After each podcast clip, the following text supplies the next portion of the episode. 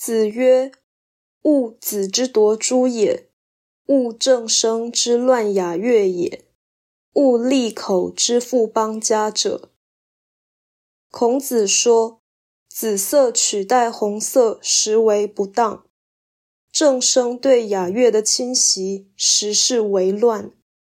以锐利的言语颠覆国与家，最为可恶。”道义阐释，本章强调偏邪之为恶，有防止异端兴起的忧患。